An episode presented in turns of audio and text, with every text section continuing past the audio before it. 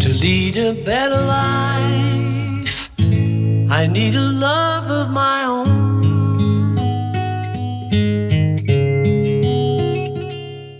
Hello，各位听众，这里是隔壁电台，我是刀崔。这两天啊，正好是高考了，这期节目我们也请来了我们的一个老朋友，也是我们三千名网红背后的那个男人，又来了。Hello，大家好，我是薇薇。呃，另外呢，我们请到了一位沿海地区高考名校出身的这样一位同学，过来跟我们聊一聊高考，给大家介绍一下这位同学小刘啊，小刘给大家打个招呼。Hello，大家好，我是小刘。薇薇老师为什么笑呢？因为这次我们聊高考啊，就是它是一个很跟我不一样的一个 地方啊。对我们要考骑马射箭。对他们是一个考骑马射箭、喝酒的地方。呃，然后小刘为什么特别呢？小刘是在深圳。哦哦，对，这这个小小刘小刘是保送清华的呀。后来他就是因为选择就是觉得这个学校不怎么样，然后就没去了。我冤呐！呃，然后我呢，作为这样一个是内陆城市，就是一个比较常规的大家所熟知的那种高考形式啊，我们也卡着这个高考的点呢，然后来聊一聊我们所经历的不一样的这个高考、高考前啊、考中啊到考后啊这样一个状态的转变。首先，我觉得大家比较关心的是这个魏巍老师这边，魏巍老师毕竟是到底有没有选修这个骑马射箭的？这哎呀，这都或者是薅羊毛？这都二十多年前的事情了，我得好好回忆一下。嗯，就我们其实都是跟内陆城市一样的，就嗯没有考特别呃奇葩的科目，什么织 织地毯啊、织羊毛衫啊，然后喝酒、骑马、烤肉这些我们都不会考，我们还是考语数外，然后文综、理综的。哎，但是你们有没有一些不一样的地方？因为据我们所知啊，就是可能少数民族它是有什么加分选项啊之类的这种。对对对，有在内蒙的话，就是蒙古族、朝鲜族、达斡尔族、满族，还有一个什么族，反正有四五个民族吧，是可以有十分的加分政策。啊，所以你当时也加分了。对对对，有加呃，分。然后对你的高考有所帮助吗？哎，没有。就如果当时我是就二本到一本差个五六分，这十分可能会对我有帮呃助。，但是你就是就是中档。差距有点太大了，是吧？对对对对，就加不加无所谓。但是你们那边的学习氛围呢，或者是学习方式，也是天天做试卷吗？这样子？对对对，差不多都是这样的，因为你必须要刷题才能把你的成绩提高嘛。就是中国的高考模式或者说应试教育就是这样的一种制度和状态，所以我们也就是必须要做这样的动作和步骤。嗯，然后，嗯、我们相对来讲会比较轻松，我们是用的全国二卷，就我不知道你们有没有概念，全国二卷是全国最。二的一个试卷。就是最简单的一套试卷儿，对，而且我们因为呃口语问题，所以我们的听力是不计入英语的总分的。哦哦哦，就是有一些政策上优惠，是不是这种？就是我们会把我们的呃一百五十分的英文试卷，就是嗯呃有三十分的听力我们就刨去，然后剩下的一百二十分算呃再换算成一百五十分的比例这样。哦，为啥你们不用考口语？嗯，就我们口语和那个听力的话，因为本身当地的师资其实是跟不上的，所以我们在这一块儿其实是相对来讲，不得不说还是比较落后的啦。对，但是就是落后有落后的办法嘛，就是你说的听力，咱就不考了。对对对，我们就不考，只是把它当成一个附加分来算。哎，不过我比较好奇的就是，我们说到高考前啊，尤其是前一百天，你们应该也有那种誓师大会。有有有，据我的记忆里面，就是一百天开始的时候，每天晚上那段时间就是炖那个鲫鱼汤补脑。啊，明目，哎呀，不得了，不得了！哎吃核桃什么的补脑，对吧？啊，呃你们吃过生命一号吗？这个我没有，这个我确实是没有。哎，我还吃了好几箱，就真的是吃了。这个由我们这个医学专业的小刘来解释一下，这是不是伪科学？生命医学是口服液吗？就生命一号，就生命一是号就是你一个丸儿，然后还有一个口服液，每天要吃两顿还是三顿，我记得。那是智商税吧？就是应该是那个聪明药，应该是对，就它是什么？哎，你吃完有那种觉得特别集中精神的感觉吗？嗯我其实觉得就还好，就是普通的补药。那估计要么就是淀粉给你吃安慰剂，要么就是那种有治 ADHD 的那种阿胶进去给你吃。太那啥，我也听不太懂。反正实际上就是羊奶。对，反正反正当时就吃了很多。哎，你们你爸妈会就是做一些什么特殊的补品，让你在这个高考期间去吃吗？没有哎，嗯、就我当时有要求给我拿了一些牛肉干和零食。牛肉干，对，因为因因因为我当时住校嘛，然后我其实是。最后一百天就誓师大会之后，我才开始好好学习的。然后牛肉干它本身就又干又硬，所以 就是晚上学习的时候吃这个 就是不瞌睡，就 就这就是我的补品。当时，嗯所以你就是靠这个东西来晚上刺激自己不睡觉，多学一会儿。对对对对那你一百天之前都在干啥？啊，一百天之前都在干啥？一百天之前，因为我是算是比较晚开始觉得高考是个重要的事情吧。当时其实就有点晚了，因为大家在高中的时候，其实高二的时候就已经把所有的文化课都学完，高三就全部在打好基础了嗯对对对。但我高二的时候其实是没有怎么学习的，所以我当时，嗯，就是想走一些捷径去考艺术类的学校，哦然后就有学一些艺术就是。草原上的那种舞蹈专业是？拉倒吧，就是正常的艺术统考啦，就是哦想想走这些。然后后来考完之后，觉得还是文化课不能放弃嘛，就才开始学习这个。啊，对，但但是你当时的那个专业课考的怎么样？马马虎虎吧，就是不能上名校，但是如果上个一本应该是没有问题的。嗯，啊，陷入沉默，为什么？什么表情？因为我不是一本吧，这说的露怯了，露怯了，大家见笑了。因为但是现在好像已经没有二本这个概念了，是没有三本了，没有三本了，对对对好像也没有二本了。不太清楚。毕竟二二，我都二三十年之前参加高考。对对，三本和职校有什么区别啊？呃，职校的话，它只属于专科了。专科的话，就是在学制上就是三年制嘛。我而且据我所知，有很多国内有很多三本类院校，其实它是民办的，那不是就是那种公立院校。其实从一本到三本都会有，比如说好一点的一本私立院校的话，比如说像这个宁波诺丁汉啊这种学校，就是，合资的那种对它，但它其实也是属于私立院校嘛。哦，也是私立对的，就是学费相对较贵了。对对对，大部分都是然后二本、三本的话也有很多，这种的话就比较野鸡了。对，就是为什么小刘会发出这样的疑问呢？但我给大家介绍一下背景啊，这个是深圳某名校的这个高考的学生啊，就是据他所说呢，三分之一的人就是没有参加高考，直接就是去国外了，嗯，然后还有三分之一呢，就是直接保送了，对，剩下三分之一的就是好好好高考嘛，就其实也不是好好高考，就随便考一下嘛，就对，陪跑一下，陪跑一下。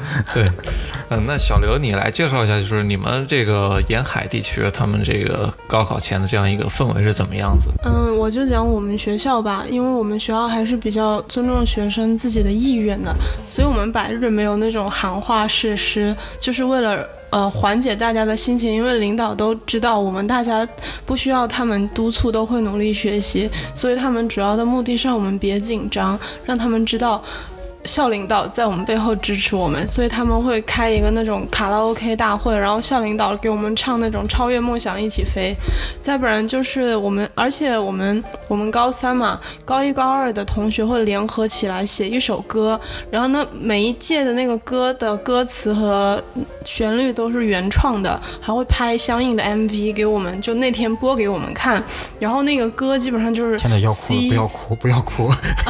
没有，那个歌基本上就是 C G E M A M 这样一个走向一六，然后基本上就这样，然后我们就玩玩吃吃，最后一百天我们基本上老师不会强迫你去上课，你想自己学都可以，然后你想自己想几点旅游也回去都可以。哦，但是还是要待在学校，我们是寄宿制的。在宿舍里 SOHO 也行是吧？哦，不行不行，你那个不是 SOHO，你那是 SODO，因为不是 from home，是 from dormitory。Yeah。对，但但是我我很想知道，就是你们这种学习氛围的话，也会逼你们每天做试卷吗？考试啊这种吗？不用逼啊，大家都会做，就比较自主了，就我们就自觉了。对对，而且呃，我们那个老师也蛮好的，他会比如说给你布置这么多量的作业，但如果你觉得你今天布置这一部分作业，这一部分内容对你来说已经没有必要了，太简单了，你可以不做。你做你觉得有必要的，然后明天你告诉老师你做了这些，他就 OK 了。然后我们还经常在课上吃早餐，因为真的很饿啊什么的，老师都不管。嗯，跟我完全不一样，我们老师所有老师都觉得这个是你该做的。我们学校门口不是有那个，你们大家应该都有，就是那种书店嘛。嗯嗯。然后我爸就是跟那个书店的关系又特别好，所以一旦有就什么新试卷上线了呀，那个老板就会说：“你拿一套跟你儿子先做一做。”这你可以拿到一手内测呃，对版本。，就是我家里已经不知道堆了多少的套那种试卷，然后我爸不是得自己出出题嘛，所以他得知道市面上那种最新的题是什么，包括爸出过高考卷吗？啊，那没有，那没有，那还没到这个 level。对，然后还有比如说你们深圳深圳的同学做什么试卷、啊什么题，你们内蒙啊内蒙不知道有没有？不是，内蒙确实这个真没有内蒙可能这真没有个题啊，确实跟我们这边不太一样。然后还有比如说比较知名的河北。山东考生他们做的那种超难、超高难度的那种题，还有什么啊？对，浙江浙江卷、江苏、河南。江苏啊，高考大省对对对，哎我天哪高考这听到就很可怕的这些省份，对对对就他们的题库全是我们安徽人 做的这个题，我不知道你们有没有这样过？有，但是有两个事情我印象特别深，嗯。一个是我去北京考美术的时候，有一个嗯、呃山东的朋友，当时他就想考中央美院，但是他的文化课成绩有六百八十多分，然后我那那超高了，超高超高，然后我我说你那你六百八十多文化课你还考什么美术嘛？他说六百八十多也就上个普通一本，我就整个、整个人都是黑人问号脸，就是觉得他们满分多少分？七百五。七百五都是一样的。对，然后六百八十分，他就只能上一个普通一本，就是这个高考大省真的超可怕。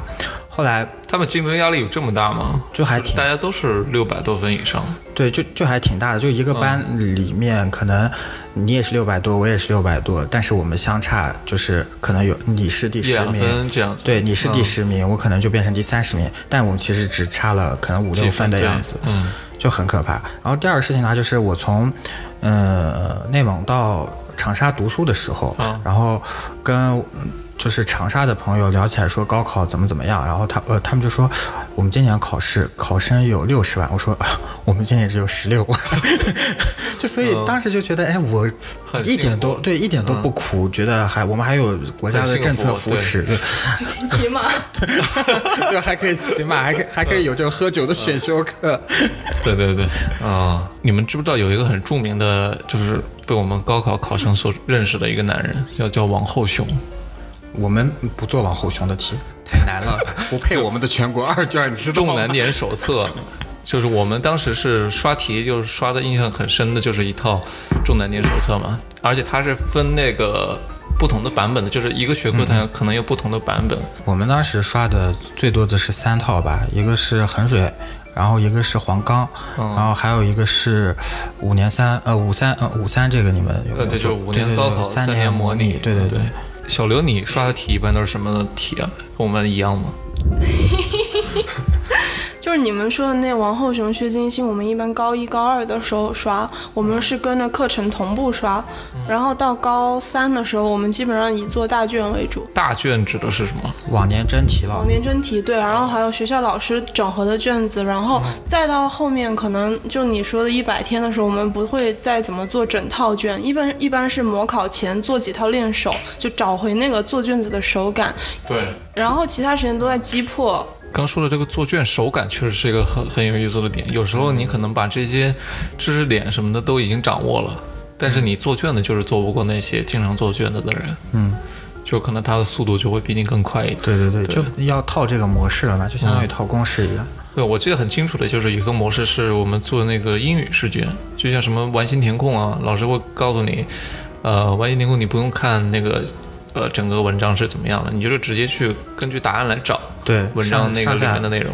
嗯，填空填空的上下文就是三句话就可以。对，做题的那种模式已经教策略已经教给你了。哎，对对那你们考试的时候有没有什么策略呢？考试的策略，因为我当时数学特别不好，嗯，然后但但后来没想到我的数学是我们班排名第二的，我也不知道为什么，就那，我我我当时考试的时候，在考试前准备就是按模块来进行学习，就是有一个模块叫数列嘛，然后这个然后这数数列这个是我特别感兴趣的，所以当时主要是数列的题我就特别拿手。考试的时候呢，因为有一道大题大概十五分还是十八分还是二十分的样子，然后我就是只只只抓这个二十分的题，前面那些什么五分的小题我可能就不太看了，因为我可能到最后随便填一填是吗？对对对，可能我就靠这个拼运气。对，靠这一最后一道大题，我可能就比其他人多拿很多分这样。啊、那小刘你的做题策略呢？你是逐个击破吗？做题没什么策略，我就追求一路畅通做完就行了。有没有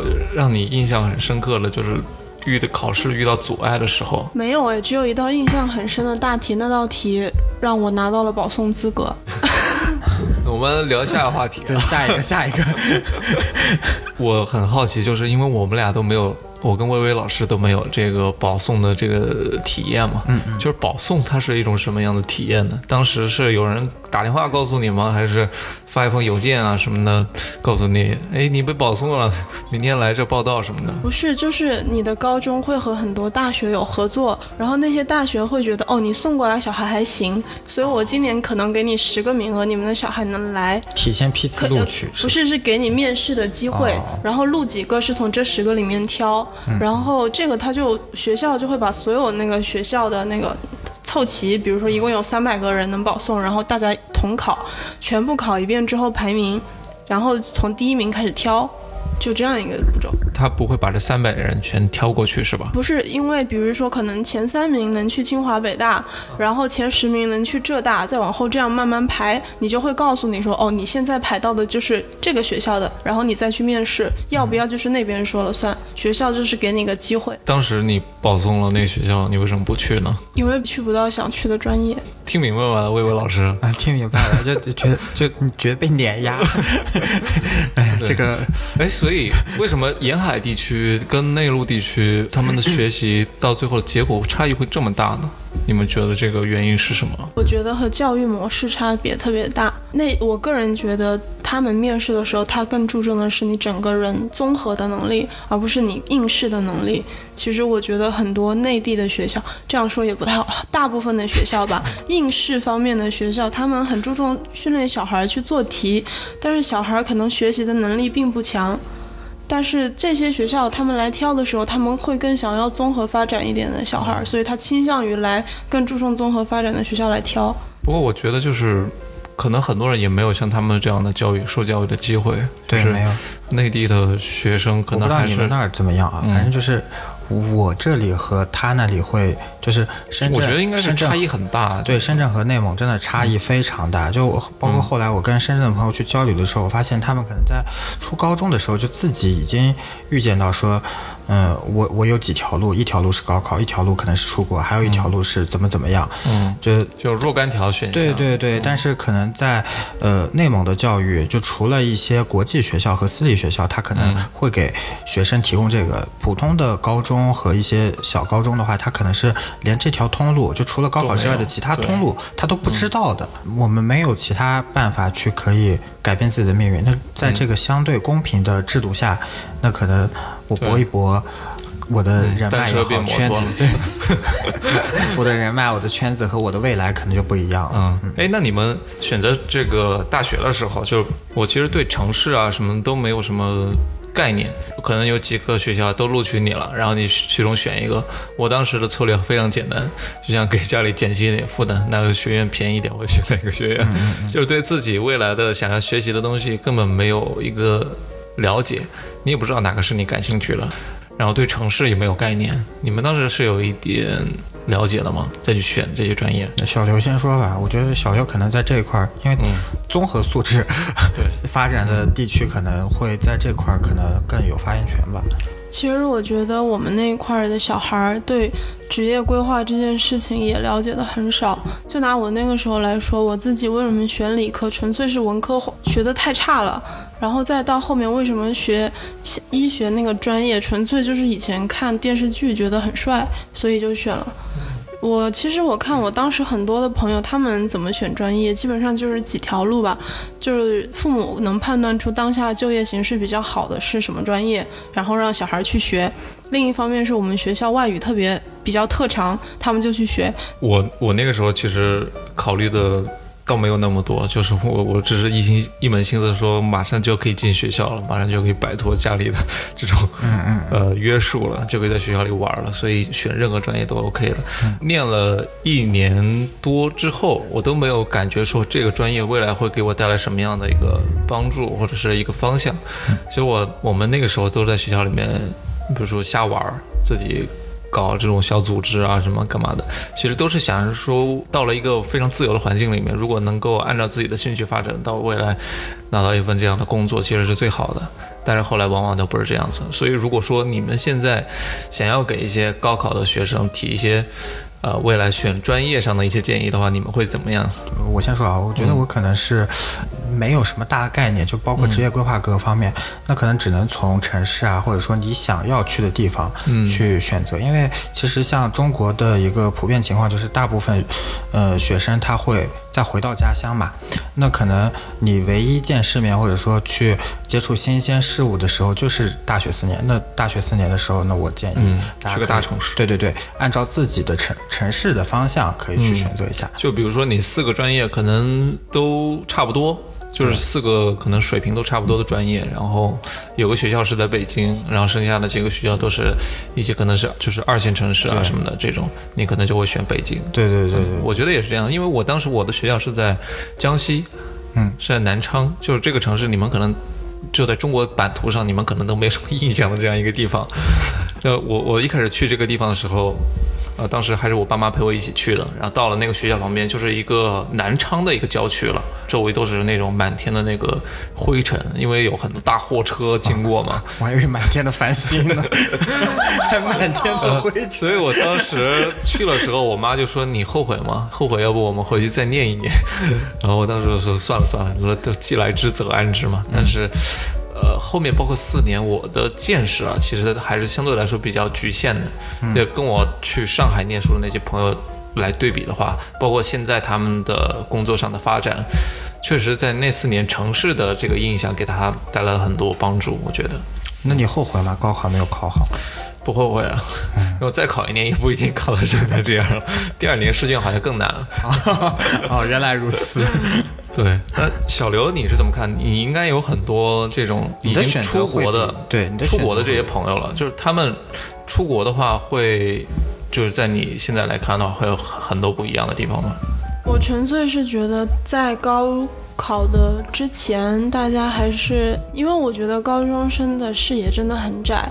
就也不是故意的，就是没有办法，因为你就看着那个学习嘛，你以为就是你就是闷着像一个闷走的驴一样，你就看着你脚下那个路，你就看，对对对对，你每天就看你你学什么就拉磨，对，但是真的可以去看，就拿我自己举例子吧，我以为我是一个对自己很有规划的小孩儿。高中的时候，但其实那个时候你问我，你除了问我那种很切实际的，比如说会计是干嘛的，算账的；医生是干嘛的，开刀的；警察是指挥交通的之外，其他的很多专业我都不知道他是做什么的，我不知道他们在这个社会上扮演什么样的角色，这样的人以后会变成什么样的人，就完全不知道，所以就闷头闷头想。其实就算是出国的同学，他们也只是大家前面聊到说有多一些选择嘛，其实我觉得这就是所谓出国或者保送和纯粹只有高考这条路的人不同之处，就是纯粹只有高考的人，他答的是一道开放问答题，这些人答的可能是多选题、选择题。这样他有很多，他知道他能做什么，很多人都不知道他们能做什么。所以，所谓的出国的人和没有出国的人有什么区别的话，我觉得也只是他们做了一个选项而已。比如说我在美国读读研究生，现在应该是在读 PhD 了。现在的同学，他们说，对他在外面是有嗯看到不一样的东西，但是只能说有得有失吧。比如说他经常跟我吐槽。哎，现在也是中美贸易战，这样吐槽，中美贸易战期间这样吐槽也比较政治正确。他就经常说那些人都是傻逼美国人，他们根本理解不了中国人的精神世界。他们每天见面就是啊，你的鞋子好漂亮哦，你今天的妆化的太棒了，就是每天就只会这样。就其实你跟他一点都不熟，但是他们反正要夸你，对，但他们的交流。就是停留在这个层面了。对，再不然就是他们悲伤的感情也很浅。就我朋友讲过，他有次打 Uber，然后是一个黑人大妈就拉他，然后拉的好好的。一般我们那种出租车司机就唠唠家常嗑，但那个大妈就忽然跟他讲啊，我女儿吸毒，然后她前前男友又来找她，然后他们前几天在我家甚至展开枪战。现在我的女儿取保候审了，我要去接她什么的，就讲这些。然后我朋友就全程呆滞，就想说我不就打个车吗？怎么大妈对我敞开心扉？他说就是外国。哎呀，就是就是沿海地区的学生真的不一样，就是平平就是动不动升华，就四字四字成语就对我敞开心扉。动不动就是遇见美国钢丝塔，这个确实我们遇不到，我们顶多遇到安徽钢丝塔。嗯，确实是你这你这个确实说说的没错。要不我们先听首歌吧，咱先听首歌吧。我们来放松放松。命运就算颠沛流离，命运就算曲折离奇，命运就算恐吓着你，做人没趣味，别流泪心酸，更不应舍弃。我愿能一生永远陪伴你。喔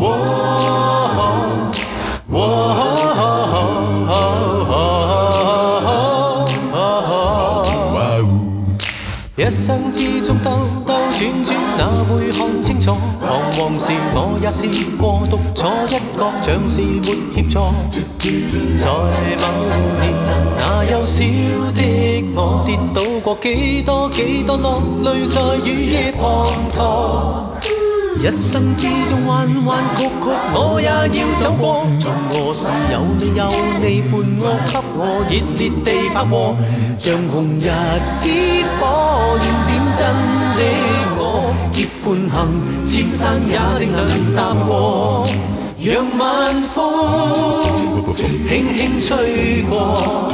伴送着清幽花香，像是在祝福你我。讓晚星輕輕閃過，閃出你每個希冀如浪花，快要沾湿我。哦命運就算顛沛流離，命運就算曲折離奇，命運就算恐嚇着你，做人沒趣味，別流淚心酸，更不應捨棄。我愿能一生永遠陪伴你，一生之中彎彎曲曲，我也要走。啊，欢迎回来，李克勤的《红日》。我们高考的时候经常听这个歌，不知道你们听不听？你你在问听众还是问我们？问你，我们这还有互动环节吗？听听听听听。听听你你，对对对，像像我们这种就三十年前参加高考的，这也没有。你们应该听那个林走在林间的小路上。呃，我们是因为每天早晨大概六点钟的时候，因为我住学校里面嘛，学校里面应该大家都住吧？高高中的时候，不是我跟你们可能不太一样，我是住班主任家里。好可怜啊，就是好心酸。对，呃，那个早上五六点钟的时候，不是要做操嘛？做操的时候就得放音乐嘛，先把你们唤醒。有红日啊，什么光辉岁月啊，你们都会在广播里面放，所以听到这个歌现在都有点发怵啊。呃，刚刚说回来，我们说到了高考前，然后现在我们说说高考中。高考中就是从那个今天七号八号吧，昨天、今天人家，已经考完了。对，啊，已经考完了。今天最后呃，今天是最后一天了，昨天开始考的，昨天是对啊，对对对，呃，然后到什么时候发了？你如果这期节目昨天发的话，那你可以说今天、明天。对，我们今天录的是高考最后一天开始录的，对。呃，到高考结束应该是拿到成绩那一天才叫高考中，整个结束了。对，呃，你们怎么定义怎么定义。啊、对，因为你拿到成绩之后，你心里才放下来了嘛。嗯你们这段时间那个时候是怎么过的？你还记得吗？高考那两天你是什么样的一个状态？紧张吗？啊，对，就是骑马去考场是吗？高考因为我不想在家里住嘛，所以我就在学校住的。然后有一天，我就把手机关机睡午觉。睡完午觉之后，我差点那科没有考成，然后特别惨。后来就在路上发现有一个同一同一届的，然后其他的嗯其他班的一个女生也没有考，呃也没有也没有走，也没有赶上车。后来我们俩就在车呃那个路上学校门口拦了一辆车，把我们送到考场去的。后来还挺感激那个师傅的，就是爱心爱心专车，不是不是那个时候，吗就真的是随便拦了一辆，然后他看到听说你要高考，对看到校服之后，就我们在那儿大概拦了十分钟的样子，没有人停。后来哦就那你们学校那边还是挺没人情味的。嗯，对对对对，不不过我因为我们学校就比较偏了，就也没什么车了，去的都是马是吧？对对对，马队确还有骡队，实也坐不了了。马队上面就一人一一座儿嘛，一马一人这样。你应该拿一个马杆让他们套。嗯，然后到那个考完这两天考完之后，一直到拿成绩那段时间，你紧张吗？忐忑吗？不紧张，就其实从考试开始的时候有没有估分啊？给自己估啦？就考考试开始的时候我就没紧张过，就就是大概知道自己什么水平。对对，该吃吃该睡睡。但后来估出来的分和我实际的分数，就是我还把自己小看了一下，我比自己估的分高出了五十分的样子。哦，那是那是挺多的啊。嗯，那小刘呢？你就是你们沿海地区的同学们在高考那个阶段，我是说参加高考的那波人啊，紧张吗？我是不紧张啦。我想说一个别的话题，就是考试那两天学校饭特别好吃，所以我就不紧张。就那个饭巨好，就是我们平时吃学校就糊弄我们做什么那种麦乐鸡块，一星期吃三次，然后麦乐鸡块配白饭吃，然后再不然就是那种什么菠萝咕老肉，那咕老肉全是肥的，全部都吃这种。然后到了那几天，我记得特别清楚，有蛋饺，然后有鸡腿，然后还有鱼，就是还有甜品，而且就是校领导给你把饭摆好，你就进去吃就好了，我知道你不紧张，你不紧张，你 一点都不紧张。就是他们这个虽然说是形式上的东西，但是做的还是蛮到位，对对对学生来说还是挺放松的。我我因为我高中三年全是在就是班主任家里住的，任家吃饭，对我因为都是班主任给我盛饭，然后我也我其实也不是很紧张，呃，而且因为内陆地区啊，可能跟那个。包括像衡水啊、黄冈啊这些比较知名的一些这种教育模式上都有点大同小异，就是我们也是像衡水那样宣扬的，就是考试平常化，嗯，平常考试化。我觉得可能是在一百天当中的前五十天是紧张的，越到后面越不紧张，越放松，那你那两天紧张吗？一点都不紧张。嗯那两天我是巴不得赶快考完，然后立马放假。考完了之后，我就立马就说，我也不会再也不会复读了，不想再把高中再念一遍了这种感觉。那我现在其实很想问你们俩一个问题，就是如果让你们再回去一次的话，你们愿意回去吗？我还挺愿意的，就我觉得没考好啊，就是因为在上学的时候，我就确实发现好的学校和不好的学校，不管是资源也好，环境也好，接触到的机会也好，还是不一样的。对，所以你觉得你的过去对你现在影响很大？嗯，有一些影响，不说影响很大吧，但是我觉得如果说再来一次的话，我说不定会比现在更好。不是说我现在不好啊，啊对对对，你毕竟也是三千个艺人的这个对对背后的对经纪人是吧？对，你说的很好，哎呀，真棒，真棒。这也是有两次选择机会都没把握好吧？一次是就是复要不要复读，就后来就家里面觉得他们扛不住了，不是我扛不住了。家里的羊不够薅了，没钱给你交学费了。对对对，然后然后没有复读。第二次呢，就是放弃艺术课程，然后就没有走艺术类的一本。就学会计了。对对对，最后走了文化课，然后选了一个二本私立院校。就我觉得这两次可能都没有选择好。如果再重来的话，可能这两次都要重重新选择。重新选对对对。那嗯还好我的高三也就只有一百天了，就前前面那一年半就是基本上专门的艺考是吧？对对对，前面那一年半基本上还在过初中生的生活。嗯。那小刘，你想回去吗？哦，其实我觉得回去也挺有意思的。我，但是我回去不是为了改变什么结果，我是觉得那一段时间，就是我很久没有那种高度集中，然后去，因为做题有一种快感。你去攻克它的快感，成就感。你能不停的拿到这种成就感，而且这个成就感是不断，玩游戏一样。对对对，就打怪，然后你又有小测，你每一次小测都会排名，又有不同的各种那个阶段，你就会觉得很爽。这个我就想到了我最近玩的一款游戏啊，叫 就是那种充钱才能玩下去的游戏嘛。但是小刘这种就是任何极难的这种关卡，他都是是轻松通过的嘛。但是我这种就是不充钱，他就不让你过了。所以我最近玩这个游戏也是一直卡在这里，就过不去了。然后之前的一些，比如说你花了钱的，花了一点点钱的那个付出啊，你现在又收不回来了。哎，就像高中你做了。已经做了五百套试卷了，但是就后面做不下去了。对，就高一高二就分班之后就一直在做理科题，后来在高三的时候突然顿悟，哎呀，我不适合理科，还是适合文科。对对对。呃，你们刚说到就是理科文科嘛，就是高中的时候之前分科，你们有是有自己的选择吗？还是自己听别人的话，就觉得学理科的人多，我就学理科这样子？没有，我是学文科，就嗯嗯，我当时。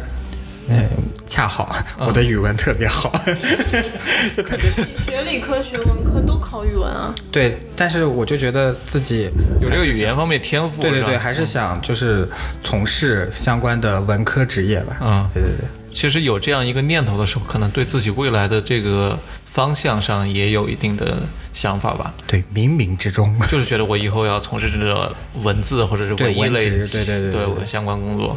就现在来看的话，五年之后就是新媒体编辑。你不要误导考生。就 是学中文系，就是想想报中文系的，不要听那个刀吹乱讲。对，中文可能现在未毕业的，就是对口的，可能新媒体编辑啊，是确实是这样。你不一定是新媒体编辑，你可以，你可以是自媒体人，你可以是一个艺术家、作家啊，你可以就变成一个大的 KOL，然后做你的这个旗下的艺人是吧？对对对，村上春树学的不是中文系，是文学系。村上春树是日本人吧？嗯，他可能不高考，他可能不考中文。那确实不是不是中文系。呃，扯远了扯远。我们说回来，就是，嗯，那高考结束呢？高考结束，你当时是想复读吗？对对，然后你父母是不让你，你跟家里有什么争执吗？没有争执，就是觉得平平淡淡的过去了那个夏天。嗯，当时他们觉得不要复读，然后我其实也觉得好像考的还行，啊，那算了，那就不复读呗。呃，我我是考完之后出了考场跟他们商量说我想复读，但他们说你们先看成绩出来怎么样。结果哎，比我预估的分儿高出了五十分，然后他们说都高出来了，超常发挥了，别别复读了，然后就。嗯，那就想想也是吧。上了大学之后那一段时间，就是跟高考无缝衔，高考暑假那个无缝衔接的那段时间，其实可能自己还没回过神来。我当时还被班上同学选举为学习委员。哇哦，哎呀，真是有眼无珠。他说我班长看我，因为是看我在学校第一个月的时候，不是得搬那个书嘛，然后做一些体力劳动嘛。班长看，哎，搬书，你这个同学。很积极嘛？那你那个谁谁谁，到时候你就做学习委员。我看你搬书搬的挺认真的。但是到整个一个学期下来，我还是不知道这个专业对我有什么影响。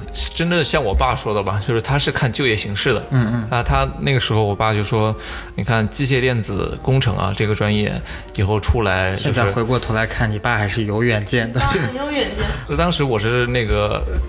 两个专业嘛，我是双学位，然后第一个专业是软件工程嘛，我现在才知道，对啊，觉得我现在才知道啊，就是软件工程是做拿月薪多少多少的，对，除了可能要保护一下头发之外，啊，对我我现在也没，哎呀，这这扎心了，老铁，这就说说说到那个后面就是高考后了啊，高考后。呃，你们知道了自己的专业之后，你们那个时候啊，有没有一些情绪上的波动啊，这之类的？有啊，我这我这我，因为我学会计嘛，会计耳濡目染。我们家当时就我这一辈，呃，有十个考生，对，横跨前后五年的样子。百分之九十的表哥表姐和表弟表妹全部都是会计。会计，对，嗯，我爸我妈也是财院毕业。是是不是因为大家对会计这个职业的认知比较高，所以大家都在选会计？嗯，我不知道其他地方是怎么样的，就是父母认为什么是正经职业，公务员、律师，然后医生，然后会计，铁饭碗，对对对，这些才是正经职业。如果你什么私企啊这种，你就不正经。那小刘，你是？什么感觉呢？因为你是学医的嘛，第一个学期是什么感觉？就给自己扎针吗？给自己号脉吗？因为我们第一年不学专业课，我们就学呃生，就是怎么讲，跟理科其实差不多，跟高中很像的。我就学什么高高等物理、高等数学，然后呃化学理论，就是很理论上的东西，就是给我后面的打基础。所以我感觉和我高中上学没什么区别的。而且我们学校特别划算，开学特别早，放学特别晚，所以假期放的很短，就是没怎么玩儿就去上学了，感觉没太大心态上的变化。学医的确实是这样，就是我自从当上了学习委员之后，我就开始再也没有学习过。我就带全班同学开始玩了。后来就是当上这个职位之后，压力太大，然后卸任了。我到了第一个学期之后，我就开始就真的像那种大家所认为的脱缰的野马那种感觉。我没有像可能小刘的学校，呃，一开始还是有一些这种理论课来来学。我们当时我们上的那个什么课，思想品德，嗯，马克思主义，可能你们也上马哲上，对对对哲学课我基本上所有的这种课我全部逃掉了，然后为数不多的像什么高数课，因为我们理论课其实不不是特别多，剩下时间全部都在玩。第一个学期其实对我后来的职业发展是有一定的隐喻意义的。各位不要效仿啊！不要效仿不。要效仿，千万不要效仿。高中想玩的所有东西，全部放在那个学期集中的开始玩，玩到后面，我们的教导主任已经说，如果你再不去上课，你就可以回家了。但是到我毕业的那一刻开始，我觉得其实之前的玩的东西对于我来说影响还是很大的，因为我一直都是觉得，呃，这种活跃的思维其实很适合去做广告这种创意类的工作。嗯，所以我那个时候毕业的时候，包括我去找实习，我也想去找四 A 公司去实习。第一家公司我也选了一家创业公司来，想要去一些比较刺激的地方去工作。所以如果即使你没有认识到你这个专业对于你未来什么影响，你一定要把自己想玩的东西给玩出来，可能也会对你的未来有一些影响。这就是我高考之后的一些心理上的一些状态的改变。就一定要把那些高中压抑的情绪一定要释放释放出来。就是想到一句话，就我大学的时候，学长经常说的，呃，那个 every experience matters，经历无分好坏。嗯呃，我觉得就是要不然你玩出个花样，要不然你那个学出个花样，我觉得都是还挺好的。哎，那你们大学的时候有没有自己玩什么东西啊？呃，我还是就是班长啊，然后但是我、啊对你 我是班长，然后我从就大一开始我就没有上过一天课，然后我还顺利毕业了。嗯，我也是顺利毕业。对，然后就、但我比你好的一点就是我没有被教导主任抓过去说 你要被劝退。你这个反侦查能力比较强。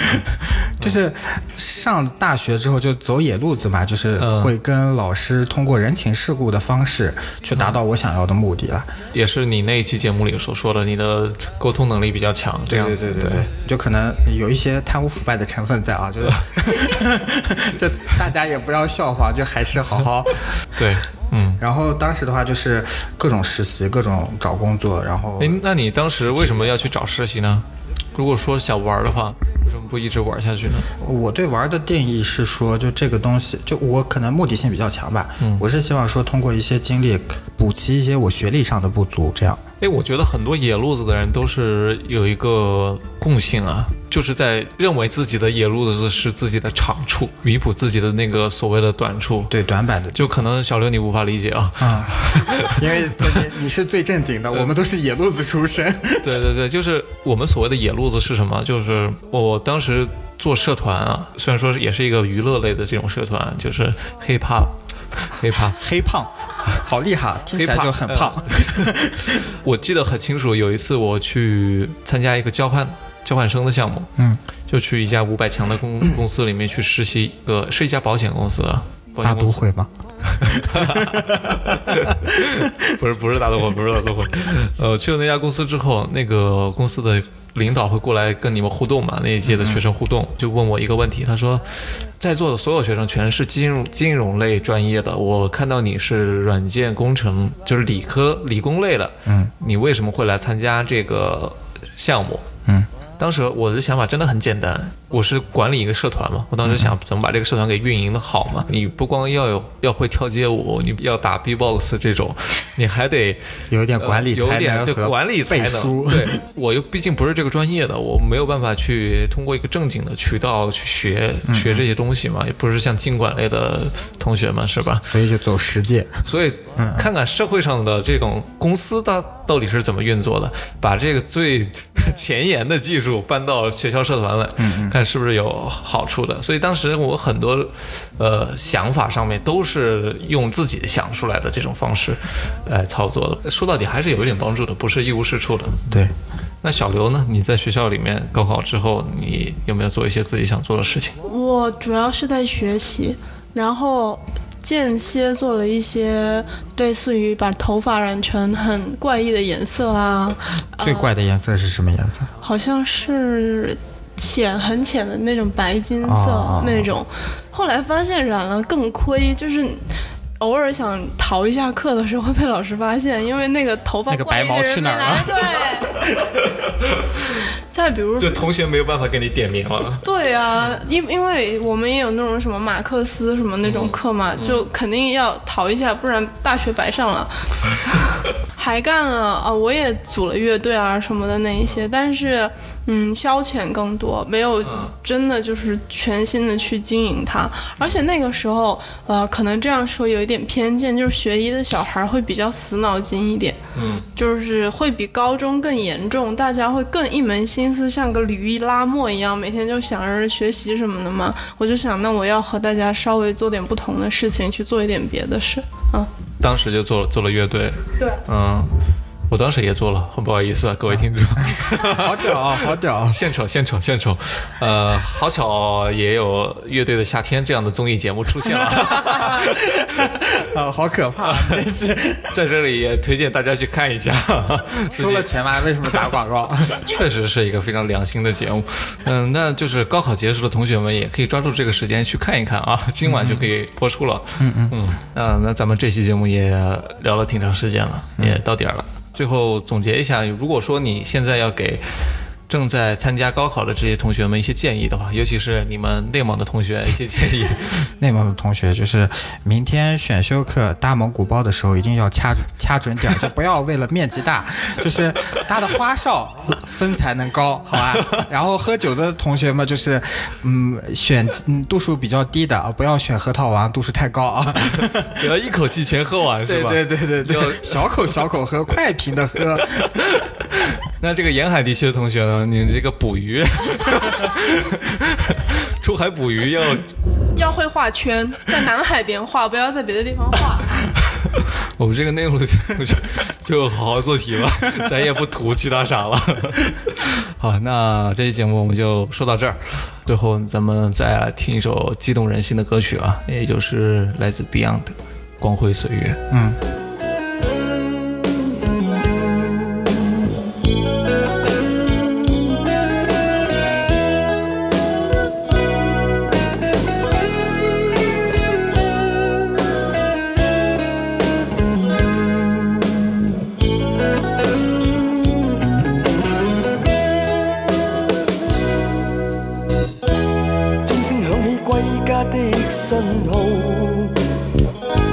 生命